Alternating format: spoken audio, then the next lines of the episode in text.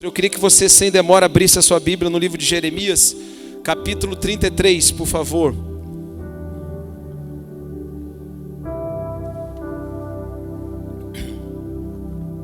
Trinta a partir do versículo 10.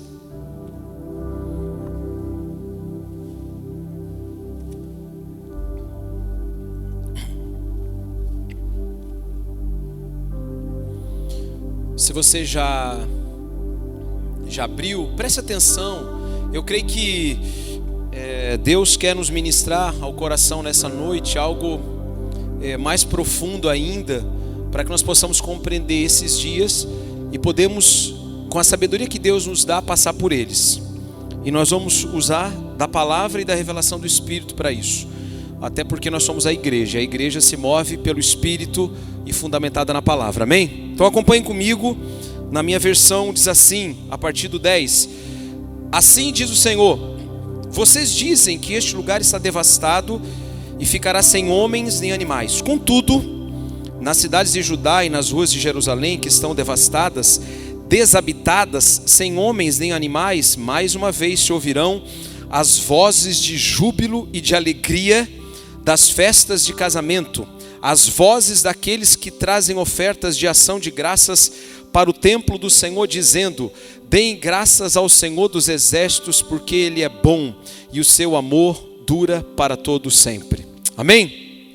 Vamos orar? Feche seus olhos por um instante apenas. Pai, nós não temos como alcançar uma revelação plena se não for por meio do teu espírito. Eu oro para que todos aqueles que aqui entraram nessa noite possam de fato serem transformados pela ação do Senhor, uma ação providencial direta.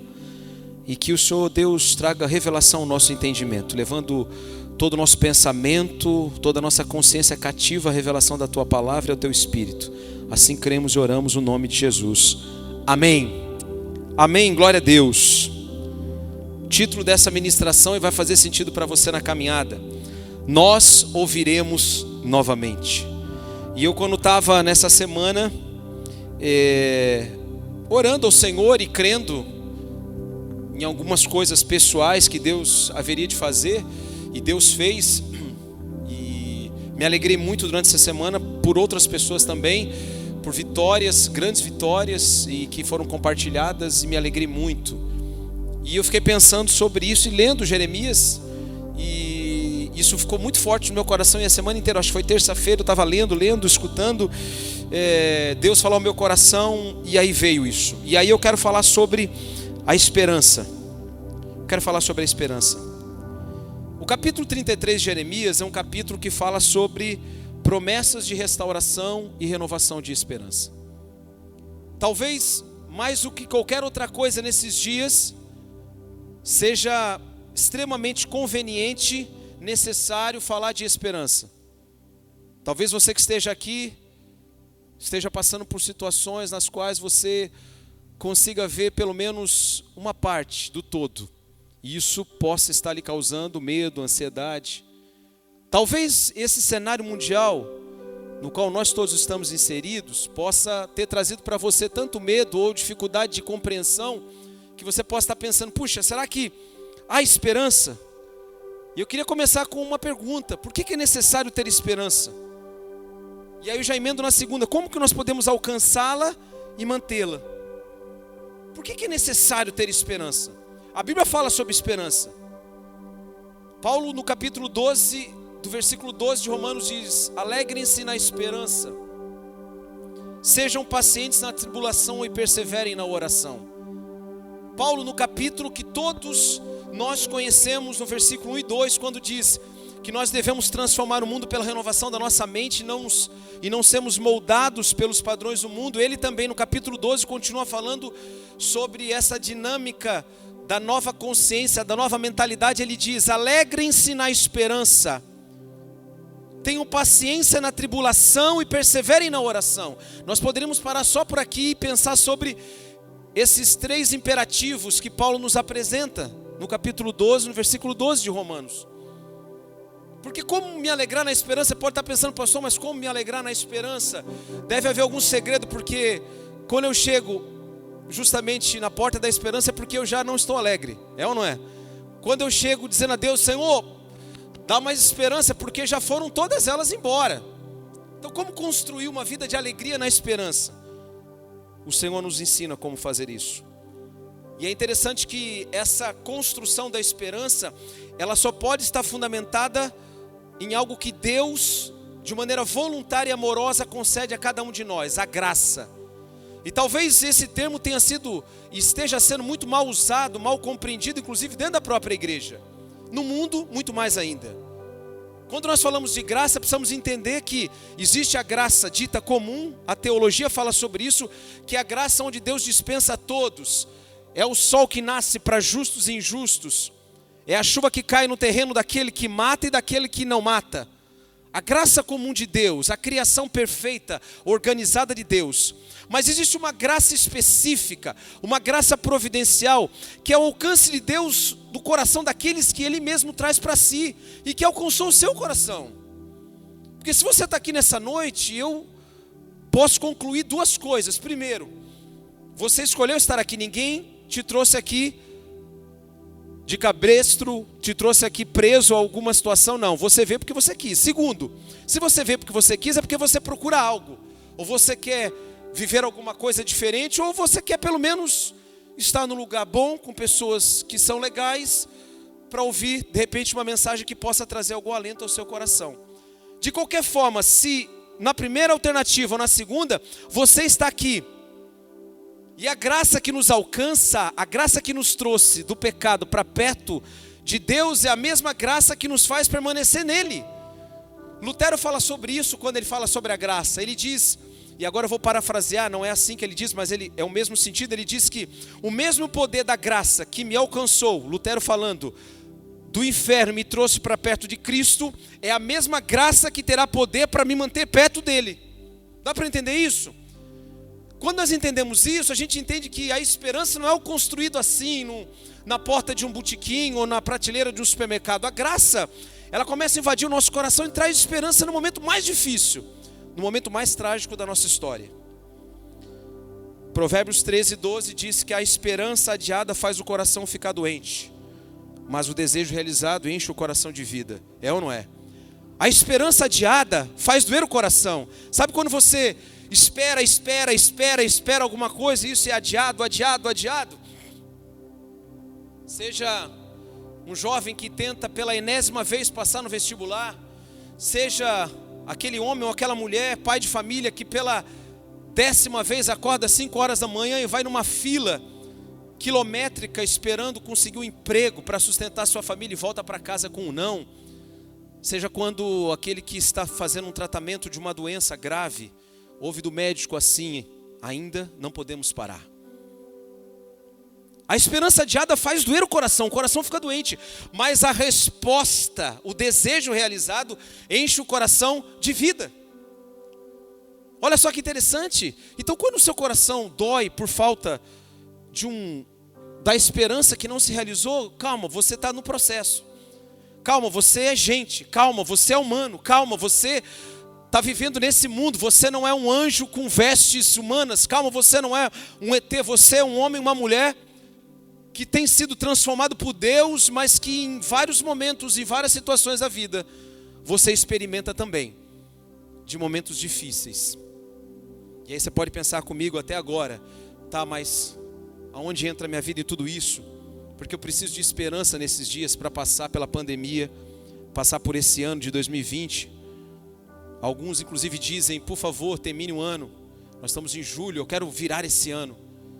Eu quero acabar com esse ano, eu quero começar 2021, quem sabe 2021 traga com ele mesmo alento, paz.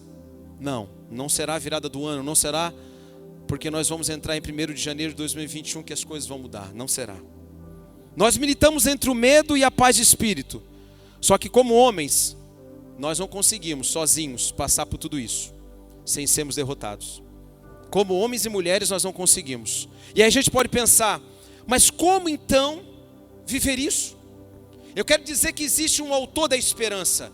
Tem alguém que criou a esperança, nutriu a esperança e despachou a esperança. E esse autor é Deus. A palavra diz em Colossenses 1, 27, que Cristo é a esperança da glória. Cristo em vós, é a esperança da glória. Isso quer dizer que o próprio Deus, Ele envia Cristo, Jesus, o próprio Deus anseia em restaurar a comunhão dele conosco e manda Jesus Cristo até nós. E é por isso que Paulo diz aos irmãos em Colosso: Cristo em vós é a vida de Deus habitando em você através de Jesus Cristo, que é a esperança da glória, é a esperança de tempos melhores, é a esperança da eternidade. Quando Cristo habita dentro do seu coração e do meu coração, e não é uma religião, não é um ir e sair de igreja, não é um decorar de versículos, é uma transformação de mente que gera uma transformação na vida. Nós começamos a experimentar Cristo em nós, a esperança da glória. Os nossos objetivos maiores não estão aqui nessa terra.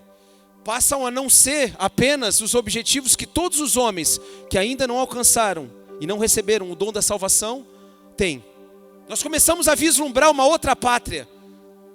Nós começamos a nos sentir peregrinos e forasteiros, como a palavra diz. Mas talvez seja difícil, no momento da desesperança, encontrar alento para seguir em frente. Eu quero dizer nessa noite que Deus está falando ao seu coração. E você vai entender muito melhor que nós ouviremos novamente algumas coisas, mas caminhemos um pouco mais. Quando nós entendemos que nós temos um bom pastor, e a palavra fala disso no capítulo 10 de João, você não precisa abrir não. João começa a descrever e falar sobre Jesus como bom pastor, e ele a ilustração que o texto nos traz diz que quando um empregado toma conta das ovelhas e o lobo vem, o empregado, escute bem, que é movido por dinheiro, ele se afasta com medo do lobo e deixa que o lobo coma as ovelhas. E aí há um contraponto falando do bom pastor Jesus Cristo e diz assim: "Mas Jesus Cristo, bom pastor, não esse está pronto para dar a vida pelas suas ovelhas. Ele permanece na frente do lobo.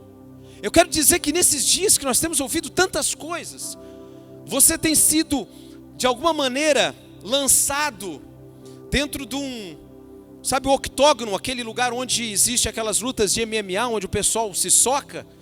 Sabe, o octógono onde não tem como sair, onde você está ali, você está lutando, esmurrando. Muitas vezes nós estamos nesses dias assim olhando para um lado, para o outro, a gente fala: quem vai nos proteger? Quem vai nos socorrer? Não há como levantar um, uma espada e gritar Thunder, Thundercats, oh, essa é só para os antigos. Os novos não vão saber do que eu estou falando. Quem sabe que é um Thundercats, levanta a mão. Glória a Deus. E eu gostava disso, porque eu sabia que sempre ia vir salvação. Thunder, Thundercats, oh, fazia assim, lançava no céu e aí vinha todo mundo e aí fechava o pau e claro, no final sempre o bem prevalecia. Não dá para fazer isso. Mas é melhor do que isso. Aleluia, é melhor do que isso. Tem alguém que escute, a palavra diz assim: o bom pastor está disposto, João 10, 11, ele está pronto a morrer pelas suas ovelhas. Você sabe o que é isso? Você sabe o que é caminhar com, com alguém, com Deus, e que que enviou o próprio Cristo e foi até a cruz por nós, e ele disse que estava pronto para morrer por nós, ele morreu por nós, por você, pela humanidade. Mas isso só faz sentido quando ele habita em mim, quando ele habita em você, ele começa a transformar a nossa natureza. E aí, nesses dias de pandemia, a gente tem a consciência plena de que ele está na nossa frente. Ele não é como aquele empregado que por dinheiro vê o lobo e sai correndo. Não, não. Nós temos alguém que disse assim: Eu estarei convosco todos os dias até a consumação dos séculos. Essa esperança precisa gerar um novo comportamento. Essa esperança precisa gerar um novo estado de ânimo. Que não é o estado de ânimo que o mundo diz, não é esse. É um estado de ânimo que transforma o nosso coração, a sua mente, para que você, mesmo no momento difícil, e eu quero dizer que isso pode, inclusive, fazer com que nós experimentemos essa esperança, dessa alegria num leito de hospital. Isso não nos livra de passar e sofrer as tempestades dessa vida. Quantos, quantos homens e mulheres de fé ao longo da história sucumbiram, ah, mas não tinham esperança? Morreram de enfermidades, não tinham esperança? Tinham esperança, mas a esperança não estava fixada apenas aqui. Havia algo muito mais poderoso havia algo mais sublime que movia o coração deles e precisa mover o nosso coração. Ele se dispõe a morrer por nós, Eu quero dizer que essa esperança da glória é o fio de ouro que perpassa toda a história e revela o amor de Deus. É como se nós tivéssemos, desde a criação do mundo em Gênesis até o fim de todas as coisas, Apocalipse, tivéssemos um fio de ouro que fosse assim, passando por toda a história. E esse fio de ouro é a esperança que Deus lança sobre nós em momentos de calamidade. E aqui nós chegamos em Jeremias. Você pode estar pensando, mas por que, que lemos Jeremias? Chegamos aqui. Porque nesses dias de Jeremias, Jeremias estava preso no pátio da guarda. A Bíblia fala no capítulo 33, 1. Enquanto eu estava preso no pátio da guarda, Deus falou comigo. Aleluia. Eu acho incrível essa expressão. Ele dirigiu a palavra pela segunda vez a mim e afirmou: Jeremias tinha uma consciência plena. Jeremias era aquele acerca do qual a Bíblia diz que Deus havia escolhido ele, chamado ele desde o ventre. Eu te separei, te escolhi desde o ventre, para que você fale. E não tenhas medo de falar isso ou aquilo, porque o que eu colocar na sua boca para falar, você vai falar. Jeremias no pátio da guarda, preso, liberando palavras de cativeiro. Escute bem, Jeremias foi levantado por Deus para dizer ao povo de Judá e de Israel, para falar assim: vocês estão desobedecendo a Deus há muito tempo, vocês estão vivendo idolatria há muito tempo, vocês, vocês estão estabelecendo cultos pagãos há muito tempo, vocês não ensinaram, isso é grave, escute bem, coloque em negrito agora, vocês deixaram de ensinar, ensinar as crianças sobre os desígnios do eterno. Vê se não parece algo semelhante com essa geração. Vocês deixaram de ensinar as crianças, as crianças estão assim, olhando para outros lugares, achando que aquilo ali é muito mais poderoso. Vocês deixaram de apresentar Deus como Ele é. E aí Jeremias se levanta e diz assim: Deus está dizendo para vocês: vocês serão levados para o cativeiro. Vai ser dolorido, vocês vão sofrer, muitos morrerão, mas eu vou fazer isso por amor. E às vezes, dentro da nossa consciência limitada, nós não conseguimos conceber que um Deus tão amoroso poderia deixar os seus filhos sofrerem. Mas sim, isso é possível, justamente para ensiná-los.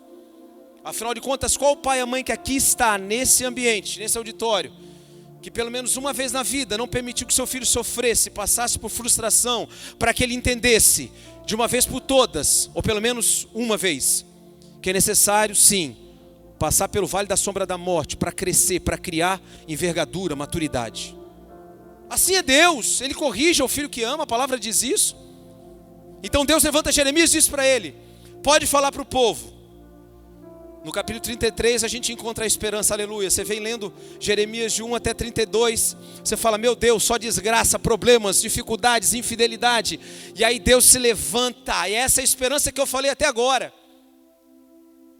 E ele fala assim: Pode proferir agora uma palavra de esperança, aleluia.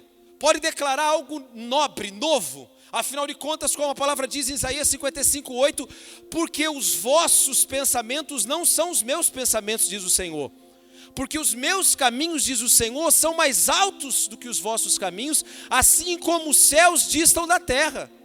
Isso quer dizer que Deus, Ele está olhando para toda essa situação, olhando para a sua casa, para a sua família, para os seus problemas, pessoais ou não, de uma outra maneira que você consegue ver e que eu consigo ver que os governos mundiais conseguem ver, ora, que são os governos mundiais diante do Deus que criou todas as coisas, o que é a OMS, e aqui não há nenhum tipo de fala pejorativa, mas eu quero dizer que nenhuma organização, por mais estruturada, por mais rica, por mais desenvolvida, por mais membros que ela tenha, consegue de alguma maneira chegar aos pés do Senhor porque os caminhos do Senhor são mais altos do que os nossos, de qualquer homem. Nós precisamos entender isso, para poder fazer gerar essa esperança dentro do nosso coração. Quando Jeremias se levanta, ele se levanta com a boca transformada pelo renovo do Senhor. Ele havia profetizado durante 23 anos, escute, o capítulo 25 de Jeremias, no versículo 3 diz assim: Jeremias falando, abre aspas. Eu falei durante 23 anos para vocês, e vocês não ouviram o que Deus estava falando. Você já pensou o que é isso? Você falar assim, olha, está errado.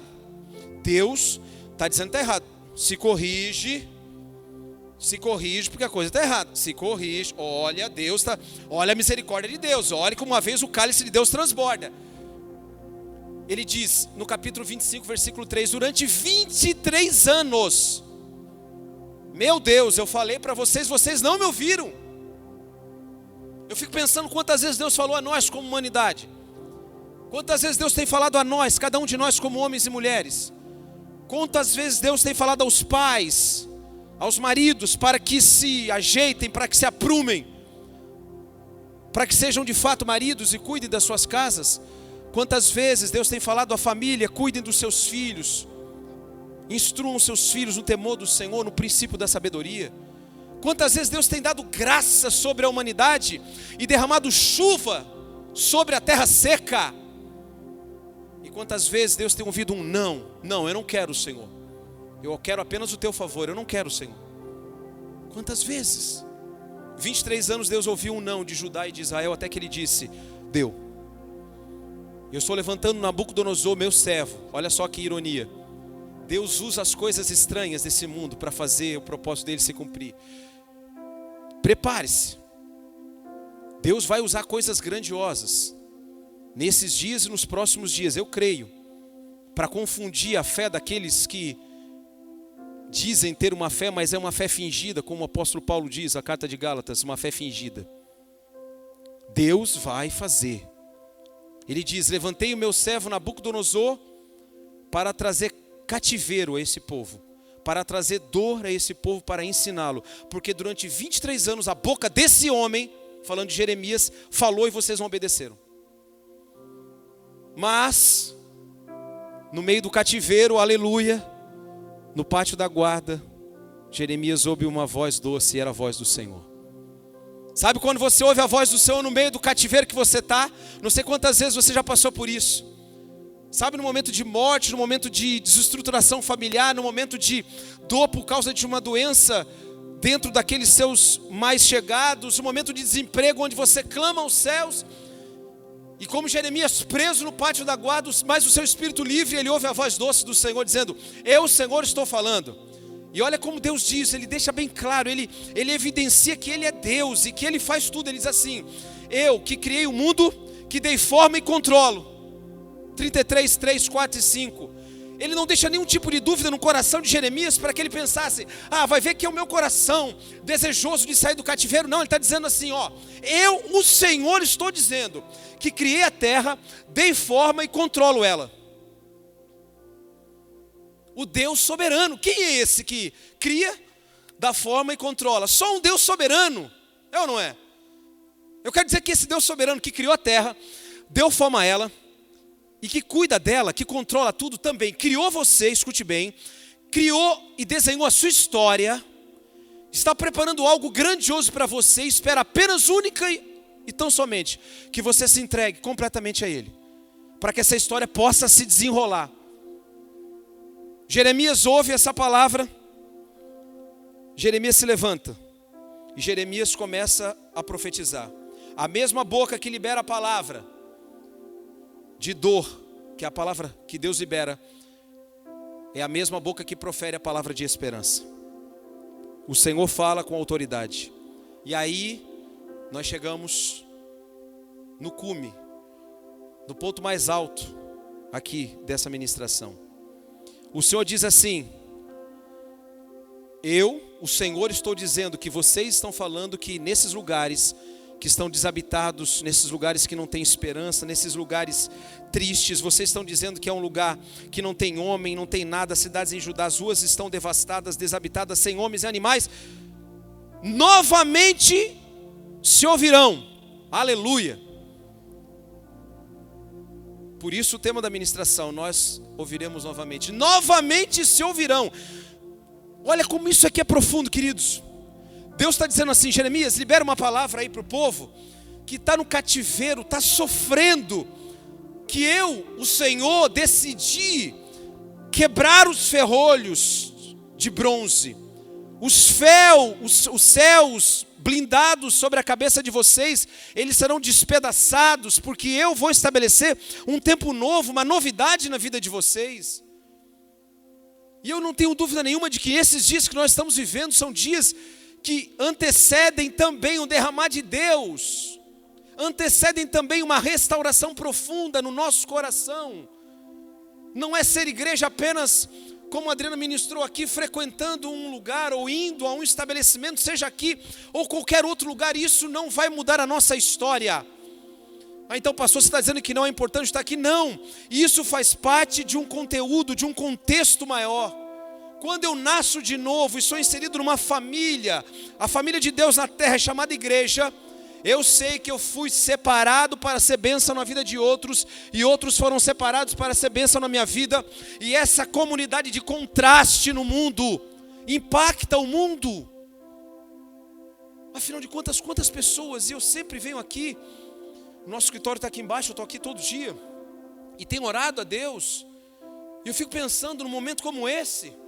Quantas pessoas estão aqui ao entorno desse, desse prédio, aqui nesse edifício, no outro que vai ser construído, está quase terminando. Quantas pessoas sem esperança? Quantas pessoas esperando terminar o domingo, com tristeza para começar a segunda-feira, sem esperança nenhuma? E eu falei uma, há muito tempo atrás um testemunho, e esse testemunho encontrou eco no coração de muitas outras pessoas. Falando sobre os domingos da tristeza.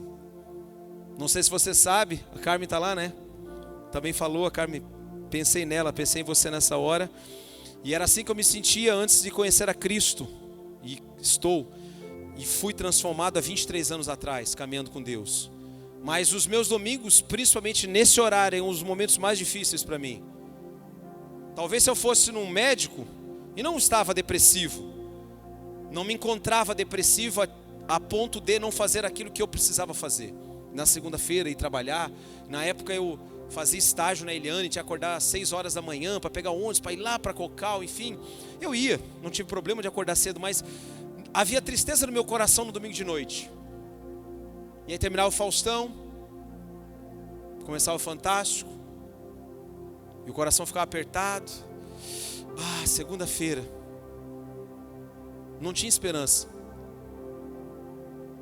Ah, mais uma semana, e mais uma semana, e mais uma semana. A esperança havia sido roubada. Até que, aleluia, a mão poderosa do Senhor abre o cativeiro, resgata o pecador e puxa o pecador do lamaçal das trevas, por graça tão somente, e o coloca no lugar de honra. E aí os domingos à noite passaram a ser os dias mais felizes para mim, porque nos domingos à noite, assim como hoje, eu estava junto com você, com a igreja. Então, domingo à noite para mim era um momento de alegria. Escute o que a palavra diz aqui ainda se ouvirão novamente as vozes de júbilo e de alegria das festas de casamento. Pare aí. Isso aqui, quando eu, eu li isso aqui, eu falei: Meu Deus, festas de casamento, brados de júbilo e alegria. Você sabe o que é brado de júbilo e alegria? Gritos de júbilo e alegria? Não é um grito, ah, ah.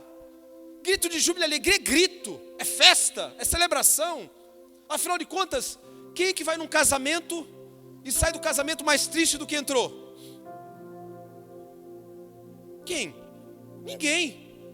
Eu não estou falando nem do noivo e da noiva, que são os mais felizes. Eu estou falando dos pais, dos padrinhos, convidados. É ou não é? Casamento é festa, você se prepara, bota a melhor roupa, corta o cabelo, se arruma como nunca e vai celebrar. Quando termina a celebração, você joga arroz ou joga qualquer coisa, você vai para o jantar, você come, você vai e volta, você celebra. Você volta para casa assim. Eu nunca vi ninguém saindo de uma festa de casamento. Eu nunca vi. Puxa, que, que droga. Ah, foi tão ruim. Que pena da moça casou com aquele caco. Não, o contrário. Pode até ter pensado, mas não falou, né? Eu nunca vi.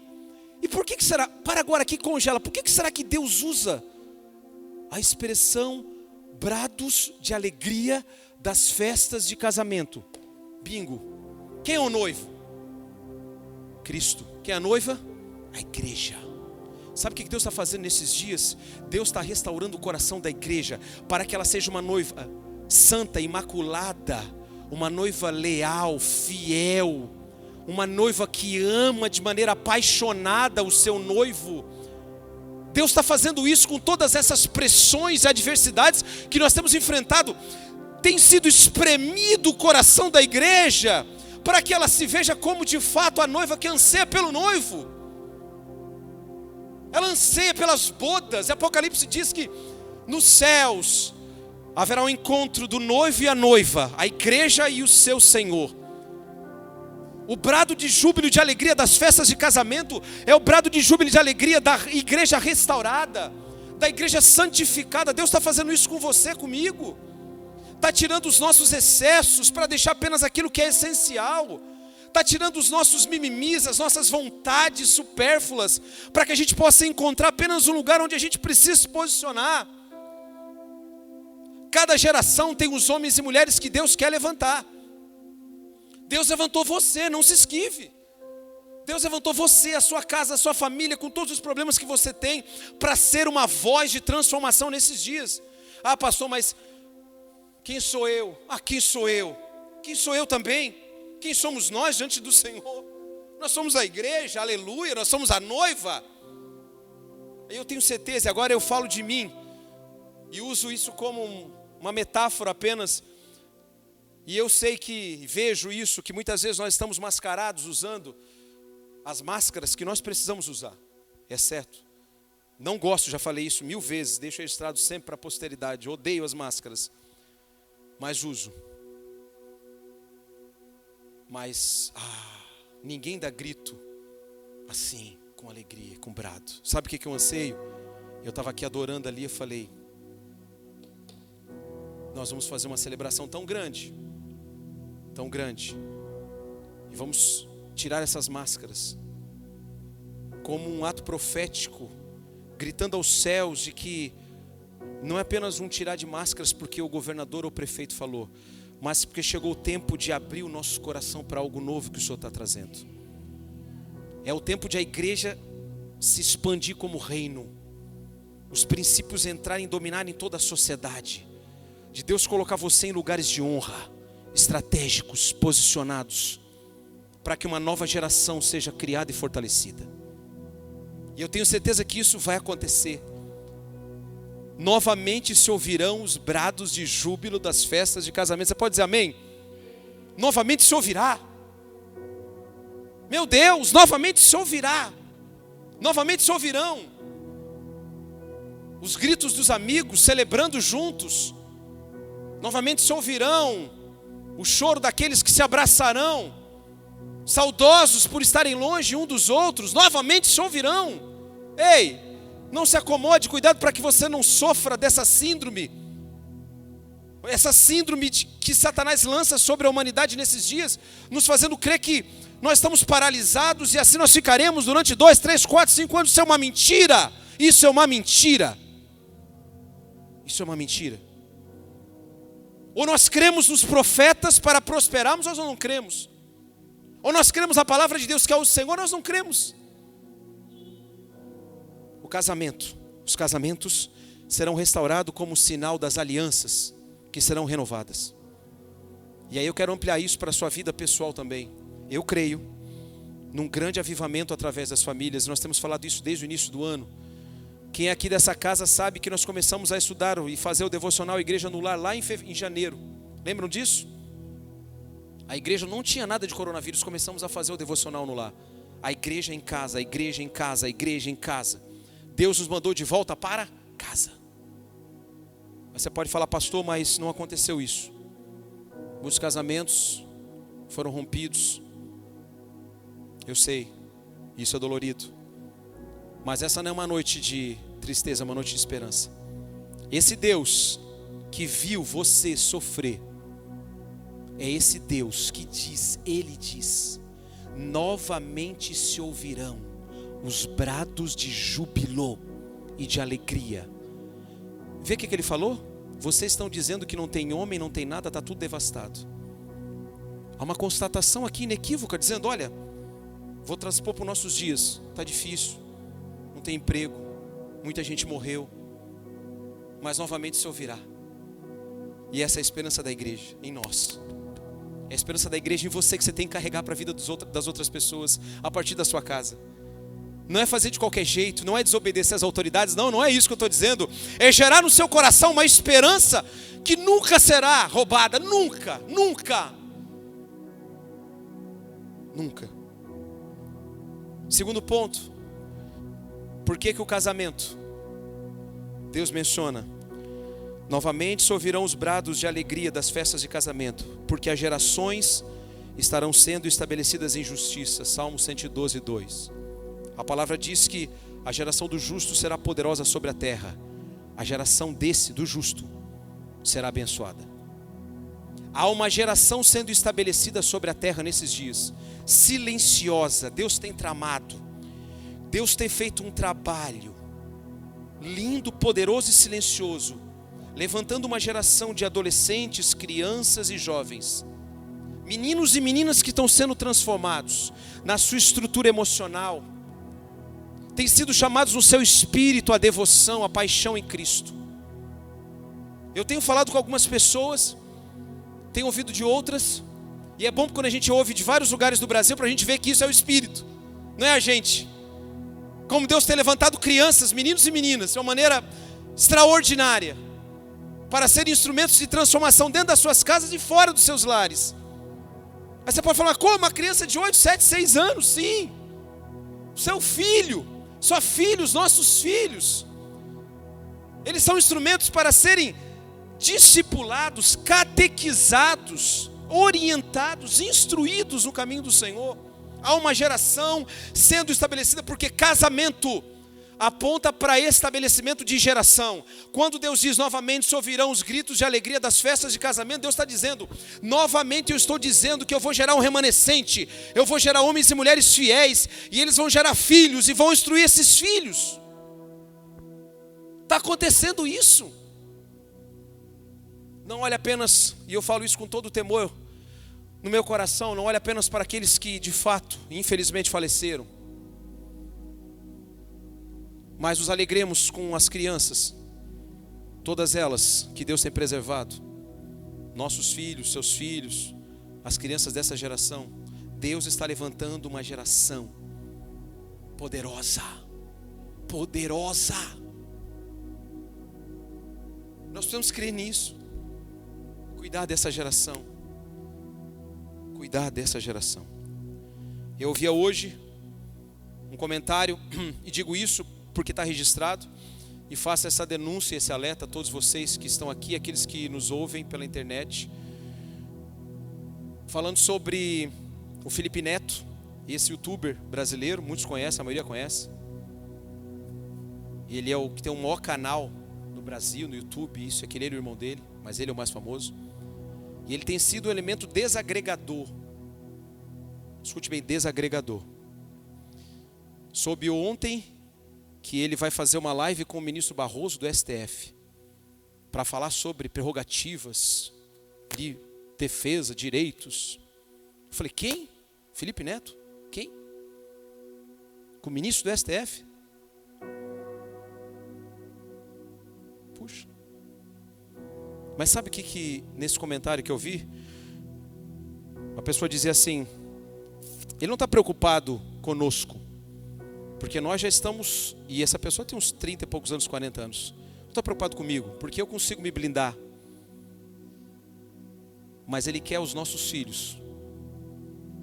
A instrução que Ele lança para 50 milhões de crianças, que vêm periodicamente, se não diariamente, os canais dele, são instruções que não têm absolutamente nada. E eu digo nada, ainda que tenha um floreio de alguma coisa, não Aprenda uma coisa, só abre um parênteses aqui, aprenda uma coisa a discernir entre o todo e aquilo que parece assim imperceptível. É justamente o imperceptível que corrompe o todo. Cuidado para que a sua análise não seja reducionista. De, ah, mas ele fala tanta coisa linda. Mas de vez em quando ele lança uma estocada, e essa estocada é um veneno mortal de uma serpente. Por que, que eu estou dizendo isso? Porque isso acontece agora, e a igreja não está desconectada da sua própria realidade, ela se manifestou como igreja, como corpo vivo, para destruir as obras das trevas. E quando eu estou dizendo que Deus está levantando uma geração firmada, forte, de meninos e meninas, saudáveis espiritualmente e emocionalmente, é porque há uma ação maligna da outra parte lançando sobre a vida das crianças o ensino. E eu respeito você se você está pensando assim, ah, pastor, não tem nada a ver porque eu vejo Felipe Neto. Eu vou respeitar você, mas não vou concordar com você. Se você quiser, a gente senta uma hora, eu lhe explico e mostro tudo. O que você não pode deixar o seu filho ficar vendo na internet, nem o seu filho, nem o seu neto e sua neta. Sabe o que você tem que fazer com ele? Senta. Vou falar agora sobre aquilo que Deus fez. Vou contar sobre Jeremias. Sabia, filho, filha, neto? Escute o vô. Jeremias era um homem assim. Estava lá no pátio da guarda, assim, assim. Deus falou com ele. Deus fala, fala. Quer ver? Vamos orar. Instrua, oriente, apresente Deus como Ele é. Uma geração poderosa está sendo levantada sobre a terra. E esse grito dessa molecada, ah, esse grito vai ser ouvido. E quando Deus fala aqui que é um brado de júbilo, não qualquer não. É brado de júbilo quando a gente vai no campo de futebol. Quem já foi em campo de futebol sabe o que eu estou falando. Aquilo ali é brado de júbilo. É ou não é? Não é assim, gol. Aquilo ali é gol. É gol que você fica rouco gritando e cai três, quatro degraus assim para baixo. Igual uma vez eu caí com meu irmão. Quando eu vi, eu já estava assim, seis degraus para baixo. Eu falei, onde é que eu estou aqui? Todo mundo se empurrou, parecia uma avalanche assim. Foi quando eu e a Débora estava lá no Maracanã, três anos atrás, na final com o Flamengo. A hora que deu o gol, eu falei, a bola entrou? Deu, entrou, não dá para ver longe. Aquilo ali assim.